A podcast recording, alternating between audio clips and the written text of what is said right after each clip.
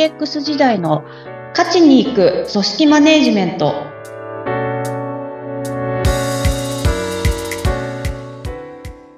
お疲れ様です。株式会社ダズリ代表取締役、水地明です。インタビュアーの土井さとみです。どうぞよろしくお願いいたします。よろしくお願いいたします。えー、筒井さん、そしてダズリーが行っていたクラウドファンディング、えー、とうとう、えー完結いたしました。えー、その結果報告をちょっとしていただけたらと思います。いかがでしたか？はい。はい、そうですね。あの、おかげさまでいろんな方々に見ていただいてっていうところで、あの、まあ、結果っていうところで、まあ、クラファン自体が資金を集めるっていうところでが、あの、一つのゴールみたいな形で置かれてはいて、まあ、そこの話で言うと、あの、達成目標金額に向けての達成割合が、まあ、およそ6割ぐらいっていうところで、うん、まあ、そこだけ取ってみると、どうだったんだみたいなところかもしれない。いやいや、いやいやいやいやいやいや。そんなことないです。よかったですよ。はい、いやいやいや、うん、もう、あの、多分この中でも、番組の中でもお伝えした通り、いろんな人に知っていただくっていうところが、あの、まず目的だったっていうところで言うと、予想以上にいろんな方に見ていただいてたっていうところが、はい、あってですね。うんうんうん、よかったですね。いや、もう本当そこはありがたい限りと言いますか。で、あのきちんと読み込んでくださって、みたいなところもあったり。ええー、なかなか面白いチャレンジングされてますね、みたいな声もいただいたりとかっていうところで。うん、で、まあ、あと、応援もいただいたりっていうのは、本当に感謝しかないなっていううん、いや、本当、はい。いや、よかったですね。なかなかその、クラウドファンディングも、その、なんていうか目的によって、その、なんですかね、その資金集めっていう点でも、あの、な、なかなか集まらないっていう声も聞いたりしますが、まずその6割っていうところはおめでとうございますだと思いますし。あ、ありがとうございます。いや、そうですね。えー、ね、うん、で、その目的が達成されたっていうところが何より嬉しいですよね。そうですね。もうそこは、あの、まあ、今回クラファン始めるって言った時も、なかなかこういう、まあ、啓蒙活動じゃないですけど、知ってもらいたいみたいなところでクラファンをやるっていうのは、まだそんなに前例がないですよっていう話は、うん、あの、してはいただいてたんですね。あ、そうなんですね。はい。うんうん、まあ、でも、あの、なんでしょう。チャレンジなんで、みたいなところで。さすが筒井さん。もうね、根性とね、もう開拓心が素晴らしい。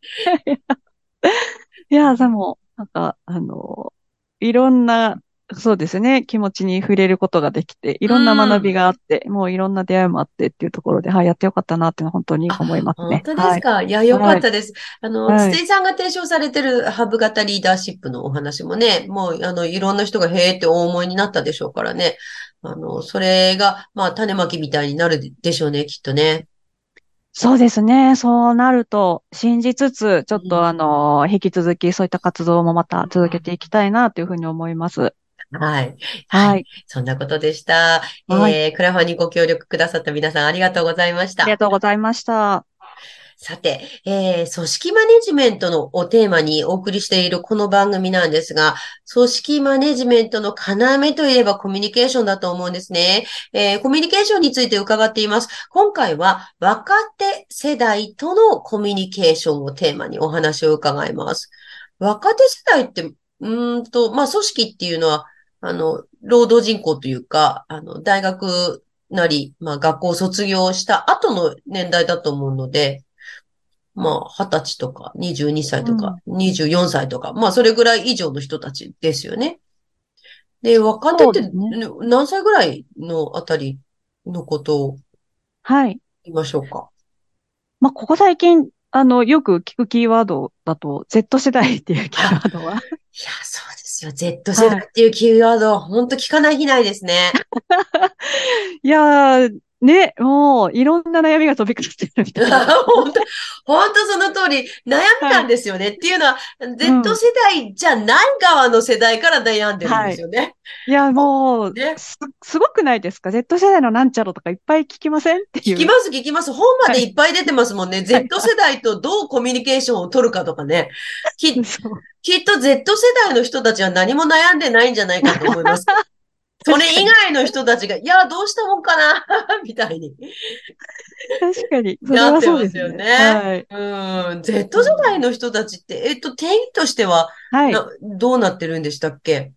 あの、説がいろいろあって、なんかあの、こっちでは何歳までって言ってみたり、こっちで何歳までって言ってみたりなんですけど、一応なんとなくはこう、1990年代後半から2010年前後が Z 世代っていうふうには言われてるんですけど、はいはい。えっと、まあ、Z 世代って置き換え、言ってしまうよりも、おそらく、あの、デジタルっていうものが身近になり始めた世代って考えた方が分かりやすいかなっていう、ね、ああ、確かにそうですね。はいもう1990年代後半とかいうことになりますと、もうすでに Windows は使われていたんですもんね。生まれた時にはね。そうですね。で、あとはインターネットですよね。うん、もうインターネットが一般化してきたっていう。一般化して。はい。っていうところだったりはするので、まあ、インターネットが出てきた時のインパクトすごかったじゃないですか。いや、本当すごかったですよ。すごかったですよ。で、はい、インターネットだけじゃなくて手軽なところでメールというツールが出てきたら、はいはい、もうメールって何、はい、これ電話しなくても連絡取れちゃうじゃんみたいな感じになって、はい。すごい便利だなってなりましたもんね。うん、あ、で、考えてみたらあれですよね。一人一台スマホというか携帯を持った世代ですもんね。最初からそれがあって。そうですね。そこの世代にもなりますね。そうですよね。うんうんうん、うん本当のデジタルネイティブですもんね。はい、生まれた時からこれがあって、これが当たり前ってことですか？そうなんですよ。もうインターネットであれば、世界中と繋がってるのが当たり前みたいなところ。本当だ。で、っていうところではあるので、うん、まあ、その、いわゆる Z 世代とかってすごくこう、ワイワイってやってますけど、まあ、デジタルネイティブ世代みたいな話で言った時に、まあ、大きく本当に変わってった後の世代なので、うんうん、それはそれは大きな違いがありますよねっていうところですよね。うんうんうんうんうんうん。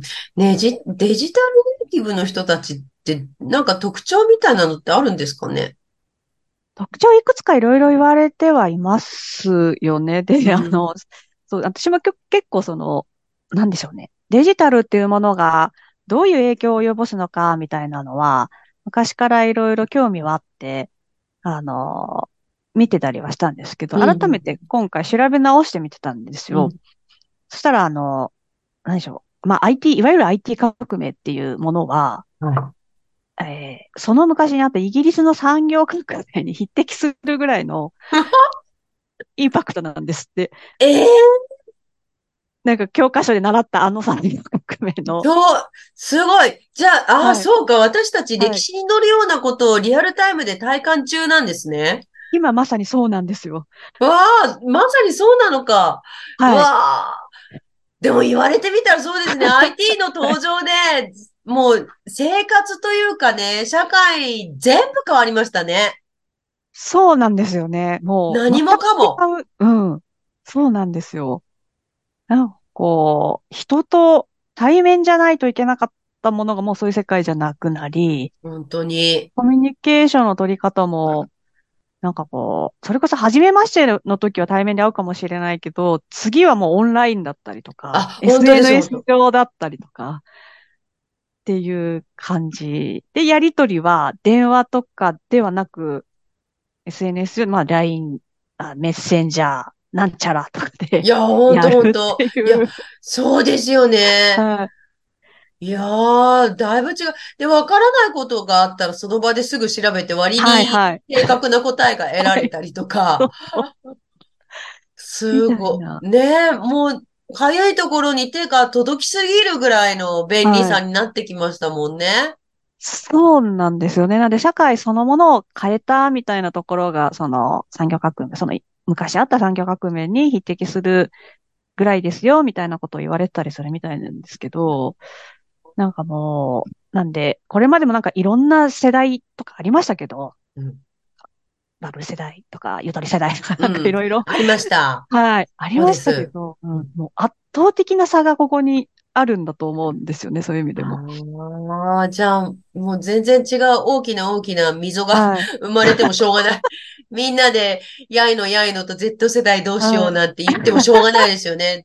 だって、別の、な、宇宙人じゃないけど、はい。もう全然違うんですよね。世代とかじゃないですね。そうなんです。多分、私たちが過ごしてた時の当たり前が全然違いすぎてしまってるんだろうなっていうところがあるので、まずそこのところは一つ、あのー、認識しておいて、損はないかなっていう気はしますね。いや、本当ですね。はい、どうやってね、こう、分かろうかとかしても、そうそう。ちょっと、ま、まあ、だいぶ違うぞと。っていうと、自分の今までの価値観というか考え方で対応しようとしても、ちょっと難しいってことも念頭に置いとくといいかもしれないですね。まあでも本当にそうですね。なんか、思っていた世界、自分たちが当然のようにしていた世界ではない世界で生まれ育ってきてるっていう形ではあるので。そうですね。はい。いや、ちょっとその辺を、えー、まあ、デジタルネイティブ世代世代なんだよと。Z 世代はまあ大体そういうことだ。改めて考えてみると、ああ、なるほどなと、すごく腹落ちするお話でございました。はい。はい。そろそろお時間になりました。今日は若手世代とのコミュニケーションをテーマに伺いました。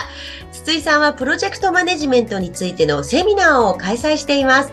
株式会社ダズリーの詳しい情報も合わせて、ポッドキャストの説明欄のリンクからご覧ください。お話は？株式会社ダズリーの筒井千秋でした。ありがとうございました。インタビュアーは土井さとみでした。次回もどうぞお楽しみに。